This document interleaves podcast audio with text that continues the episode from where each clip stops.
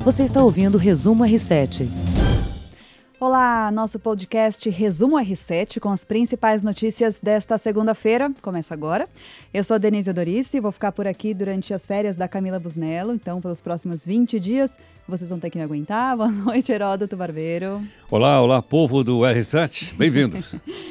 E boa noite também para o Felipe Brandão, que é repórter do Domingo Espetacular. Veio falar com a gente sobre uma reportagem que foi ao ar ontem, né, Felipe? Isso, boa noite, Denise, Heródoto, a todos que acompanham o Resumo R7. Pois é, muito prazer, estou aqui hoje à noite para contar uma história emocionante que a gente mostrou ontem no Domingo Espetacular. Muito obrigada, então, pela sua presença. Daqui a pouquinho a gente vê aí, então, a história do Felipe. Vamos começar falando de Brasília. Hoje, o ministro da Justiça, Sérgio Moro, sugeriu ao presidente Jair Bolsonaro o veto de oito ou nove, isso é boa, né? Oito ou nove artigos do texto da Lei de Abuso à Autoridade. Então, para a gente lembrar, aquele projeto que foi aprovado em caráter de urgência na semana passada, é, encaminhada para a sanção do presidente, mas tem alguns artigos polêmicos, né, Heródoto, que estão dando o que falar. Exatamente. E quem tem feito muita pressão são os juízes, são os procuradores do Ministério Público e também os delegados de polícia, de maneira geral dizendo que se passar do jeito que está, eles praticamente não vão poder trabalhar mais, porque qualquer coisa pode serem processados por abuso de autoridade. Vamos ver quantos ele vai vetar aí. Alguma coisa ele vai vetar. Você falou oito ou nove. Pois é. Pode ser sete, pode ser onze. Semana passada eram onze que estavam falando, 11, né? Que estavam em discussão. acho que agora desidratou. Des desidratou, que nem a reforma da Previdência é, desidratou. É uma desidratadinha. um dos pontos polêmicos é sobre o uso de algemas. O Ministério, no parecer, uh, disse que o texto, abre aspas agora, né, ignora as nuances dos diferentes casos em que o policial avalia a necessidade do equipamento e, assim, coloca em risco a capacidade de levar a cabo o aprisionamento, a integridade física do policial e a segurança pública. E só um detalhe interessante: enquanto eram pobres que eram algemados, pessoas humildes que eram algemadas, não aconteceu nada, ninguém falava nada. A hora que começou a aparecer os grandões algemados, por exemplo, o governador do Rio de Janeiro, Cabral, o outro governador lá da, do Pará, o Barbalho, não, não, apareceu o Gelmado, até com uma manta enrolada assim para não aparecer. Ah, meu amigo. Aí começou a mexer com a turma de cima, do andar de cima. Aí disse, não, não pode, a algema não pode. Mas qualquer lugar do mundo, se o policial se sente ameaçado, se ele não vai cumprir, ele tem que botar o algema no carro. É, pre é, previsto em lei, né, que o policial possa fazer isso. Claro que a gente sabe que existem abusos, e existem mesmo em qualquer lugar do mundo, mas é uma prerrogativa, né? É, e até para a segurança, às vezes, a segurança do próprio prisioneiro. Se ele vai, por exemplo, ser transportado de avião, você tem que algemar o cara. Suponha que no meio do voo, dá um chilique no cara e o cara resolve aprontar lá em cima. Vai ter como um avião, pô. Cada caso é um, é um caso, Ela, tem que ser revisto. Então, eu, há casos que, que realmente é necessário. Pois é. Bom, vocês lembram do sequestro do publicitário Washington Oliveto? Foi 2001. Não é do meu tempo. Não é, né, Heródoto? Nem do meu, imagina. Não tô lembrando o Maurício Hernandes Norambuena, que aqui no Brasil foi condenado a 30 anos de prisão pelo sequestro do Oliveto, agora vai ser extraditado para o Chile nas próximas semanas. Essa informação foi confirmada pelo Ministério da Justiça e Segurança Pública. A questão, desde 2002, quando ele foi preso, o Chile vinha pedindo essa extradição, mas não havia um acordo com o governo, porque o Chile não queria manter a condenação que foi determinada aqui pela justiça brasileira, que é, no máximo, como a gente sabe, 30 anos de prisão. Né? O Chile queria pena então, mais severa. E é o segundo caso, né? Que eles estão mandando embora. O primeiro foi o Batiste, lembra Cesare dele? Cesare Batiste, italiano. claro, italiano. Que também estava aqui numa boa, etc. Assumiu aí o novo governo e disse, companheiro, Sim. volte para a Itália. E uma coisa que me chamou muita atenção, quando ele chegou na Itália, ele confessou que ele realmente tinha matado quatro pessoas. Lá na Itália. ele era acusado de terrorismo, né? Na é, Itália. É, terrorismo. É, Agora, é, aqui ele sempre falava que era inocente. Sim. E o pessoal aqui acreditou nele. Pois é. E chama atenção o tempo, né? Pra, pra, a demora para que chega a uma conclusão do, do inquérito. Não, mas ali uma era uma decisão política, viu? É. Era uma decisão política. Ele era um cara da, vamos dizer assim, terrorista, né? Sim, sim, considerado então, terrorista ali, né? Era uma questão política, é, não era uma questão jurídica, não. É, questões ideológicas, né? No caso do Norambuena, o Chile quando ele chegou aqui, diz que, né, aqui no Brasil, diz que ele já tinha duas condenações à prisão perpétua lá no Chile, é, por assassinato, inclusive. Então, tinha essas condenações, veio para cá, praticou aí o sequestro, né, que a gente lembra, na televisão mostrou tudo, e teve essa condenação a 30 anos de prisão. O Chile acha que tem que ser mais severo, né? Mas, enfim, daqui a algumas semanas ele vai ser, então, extraditado para o Chile. Uma curiosidade aqui, diz que ele é o, é o, é o presidiário que bateu o recorde de solitária aqui no Brasil, 16 ah, é? anos. Ah, é? 16 anos em solitária. Será que aprontou muito lá dentro? Pois é. Pra ir pra solitária, Bastante o preço tempo, fez né? alguma coisa, né? Com certeza. É, o- o- geralmente vai pra sim, solitária quando causa ali, né? Ou não? É Ou assim, até, né? até pela periculosidade também, né? Não sei. Não, não sabia, Difícil. sinceramente. Pois é. Não sabia, é? Pois é, bastante Caramba. tempo, né? Então, nas próximas semanas aí deve se resolver esse impasse, então, entre o governo do Brasil e o governo do Chile. E, ah, olha só, teve alta do dólar de novo hoje, hein? Vocês acompanharam? Cotado em R$ 4,06, dessa vez por causa do cenário internacional. Os- Nos Estados Unidos tem incertezas aí sobre a taxa de juros do Federal Reserve, o Banco Central Americano. Então a alta foi de 1,58%. Tá mais difícil viajar, hein? Tá mais difícil, ficou mais caro viajar, né? Tá mais caro Mas também viajar. ficou mais caro comprar produtos estrangeiros. Ah, tem um Por lado, exemplo, tem a um lado. maquiagemzinha estrangeira ficou mais cara. Ai, jura? Ah, não, é lógico. Não é Poxa, boa fala notícia. mais caro, não é? Tudo mais caro. Tem sempre um lado bom, né, Heródoto, quando essa, essa variação de câmbio. Claro que para alguns setores é ruim o dólar valorizado, mas para outros também é bom. Por exemplo, o setor que vende, eh, que exporta, é bom.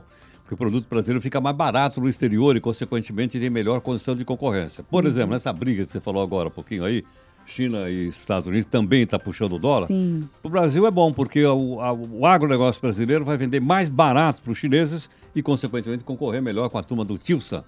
Hoje eh, havia uma notícia né, sobre a soja brasileira que acabaria se beneficiando dessa guerra comercial entre China e Estados Unidos.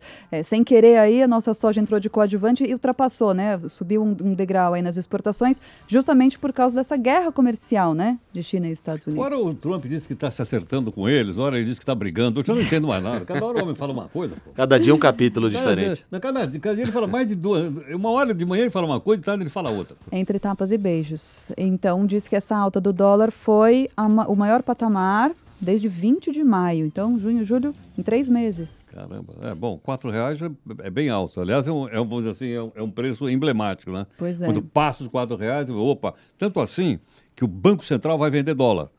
Ah, põe no mercado dólar. É, ele coloca dólar no mercado, aumenta a oferta, geralmente o preço cai. Então o Banco Central, desde 2009, não vendia dólar no mercado. Ele vai vender esta semana ou a próxima, e está vendendo para impedir que o dólar suba ainda mais do que ele já está. E funciona geralmente quando faz geralmente isso, né? funciona, geralmente funciona. Porque tem muita especulação aí em cima, né? Sim. Muita gente ganhando dinheiro, né? sobe e desce. É não é? Para quem vai, vai viajar nos próximos Não, não meses, só. Para pessoas que fazem grandes compras, grandes contratos Sim, também, sim. os caras fazem jogadas em cima disso. Uhum. não é? Ah, sim, sim. Entendeu? sim. Pra Comprar mais barato e depois vende mais caro. Atrás disso tem especulação também. Pra Certo. quem depende do turismo é ruim, né? Pra quem já tá pensando em fazer aquela viagem pros Estados Unidos, pro Ah, exterior. é. O dólar lá em Disney, cima. Disney World. É, esquece é, por enquanto. O Mickey, o Mickey. Quem gosta, quem quer ver o Mickey aí vai ter que trabalhar um pouquinho mais para juntar mais dinheiro, né? Quem sabe mais à frente.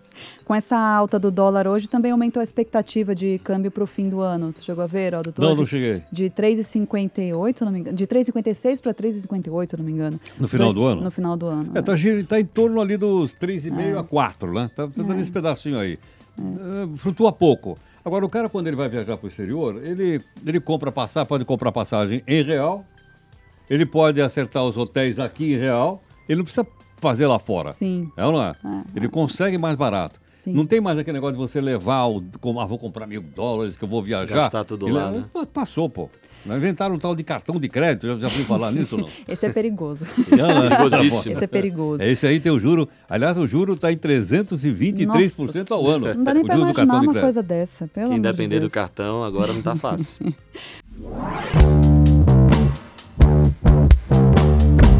Ô, gente, vocês viram que hoje anoiteceu mais cedo aqui em São Paulo? Nossa, Quatro da tarde, já era noite.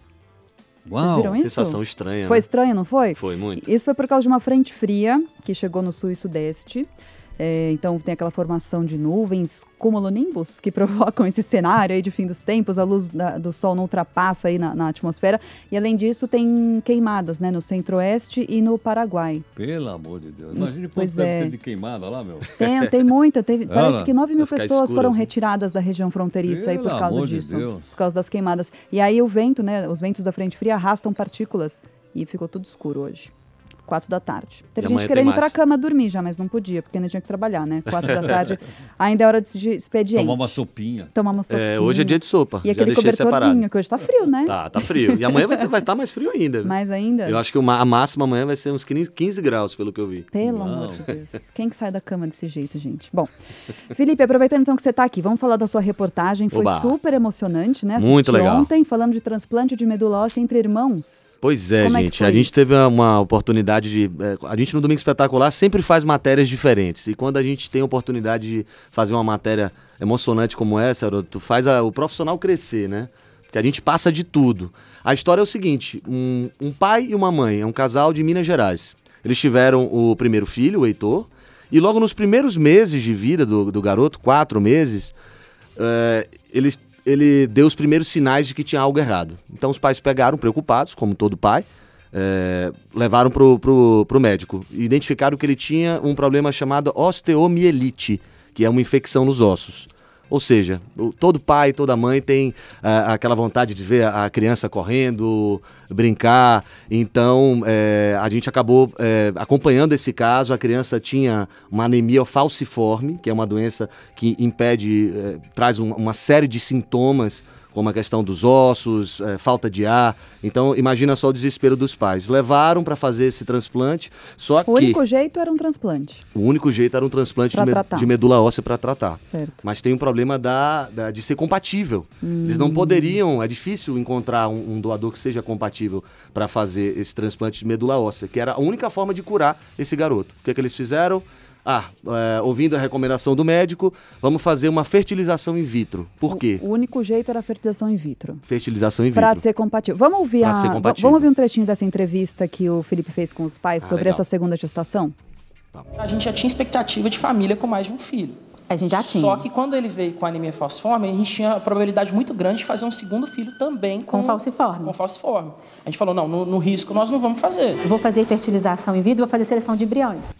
Quer dizer, então eles pensavam já no segundo filho, mas não podia ser uma gestação comum, né? Engravidar naturalmente. Exatamente. Eles tinham um sonho de ter uma segunda criança, mas o problema é que se eles tivessem essa segunda criança, normalmente, como a gente pode falar assim, sem a fertilização, o risco dessa criança nascer com o mesmo gene defeituoso do pai ou da mãe, que a gente não sabe, o- esse risco era muito grande. Ou seja, a criança ia nascer e não poderia doar, eh, fazer esse transplante, ser o, do- a- a- o doador do irmão. Mas, então, eles decidiram fazer essa fertilização in vitro. E aí deu tudo certo. certo, eh, que é quando você seleciona os óvulos. Como é o nome da irmãzinha? A irmãzinha. Você hum, lembra? Me deu na Eu cabeça lembro que o mais velho é o Heitor, né? É que até Heitor. assisti. Me deu um branco agora o nome da, da Tudo irmãzinha bem. dele. A gente Mas vê tudo depois, bem. conta amanhã. Essa, essa criancinha nasceu, deu tudo certo, como os médicos falam, a medula pegou. Ah, E agora eh, a família vai ainda ficar mais dois meses fazendo tratamento. Essa criança vai poder ter uma vida normal futuramente, sem ficar ofegante, sem ter dificuldade para andar, sentir dores. E para piorar, essa criança, Heródoto, ainda é autista. Então, uma coisa, uma consequência ia levando a outra. Então, essa criança, com 4 anos de idade, não tinha um padrão de vida eh, que deveria ter, uma infância normal. E agora, graças Agora- a Deus, deu tudo certo. a irmãzinha veio para salvar o irmão mais velho, mas e pra completar a família, né? e para completar a família. Vai todo mundo voltar é, para casa feliz, né? O- a- o- os pais com as duas crianças, eles vão poder ter uma, uma vida saudável agora normal. Agora, só uma, Muito bom. uma coisa interessante, tudo isso que falou, muito espetacular, dada a questão humana, né? A questão do ser humano, acima de tudo. Mas, do outro lado, o avanço da medicina e da Nossa, ciência. que coisa, Não, não é? né? Que Você coisa selecionar uma célula né, dentro de um óvulo, Nossa. fecundar esse óvulo para que ele possa ter uma característica genética capaz de ajudar uma outra pessoa. Olha onde chegamos isso. Não só um Hã? embrião saudável, como um embrião compatível com o irmão mais velho, né? Que não carregasse essa, essa questão genética, né? Da, da família para anemia E falciforme. como que eu pude esquecer? O nome da menina não poderia ser outro. Lembrou? Bela. Ah, pronto.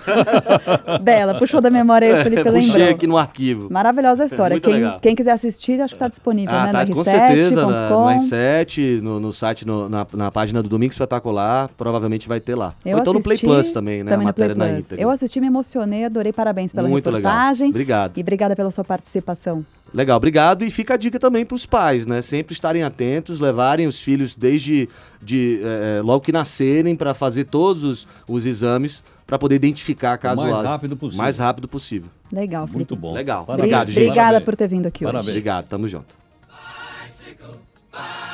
I want to ride my bicycle, bicycle, bicycle. I want to ride my bicycle. Dia do ciclista, gente. Uau! Pois é, 19 de agosto, dia do ciclista, uma data que foi criada para promover a educação e a paz no trânsito. Somente no ano passado, mais de 11.700 brasileiros foram internados em acidentes com bicicleta. Olha que coisa séria. Então, essa data que vem para conscientizar, para educar as pessoas e também incentivar o uso de bicicleta como meio de transporte no Brasil. Vocês andam de bicicleta? aqui Eu em São ainda não. Paulo? Certeza. Eu, É? eu- eu ainda não consegui vir de bicicleta. Você já conseguiu? não? Ah, eu, eu moro aqui pertinho, né? Por conta disso eu Você peguei vem a a pé, bicicleta. né? Eu venho a pé, mas às vezes eu pego uma você bicicleta. vem? Já saio direto do trabalho e vou Ah. pedalar. Bicicleta é bom Oh, demais. isso é boa notícia. que bom. Então, a, impor- legal. a importância da data é essa. É para estimular mesmo as pessoas e também lembrar todo mundo que tem que usar equipamento de segurança. Enquanto Sempre. você sai com a sua bike, ó, Capacete. capacete. A luzinha vermelha piscando. É, roupinha tá com ali, ó. refletor. Isso. Muito bom. Cadê a nossa música do Queen de novo? Vamos ouvir mais um pouquinho, que é muito boa. Para encerrar nosso resumo R7 com uma das bandas, sei lá, uma das minhas preferidas, né? Lembrando que hoje é baixista, o aniversário do baixista também do Queen hoje, olha só que dia. Bom para botar tocar Queen no nosso resumo R7. John Deacon faz 68 anos. Muito obrigada pela presença de vocês, Obrigado. pela minha Obrigado estreia aqui no aí. podcast. Muito legal que sua estreia. e Você tem aí mais um mês aí pra mostrar sua, sua qualidade, seu talento. Oh, muito obrigada. Boa noite, gente. Boa noite, obrigada, até obrigado. amanhã. Valeu, tchau, tchau. Boa noite. Você ouviu Resumo R7.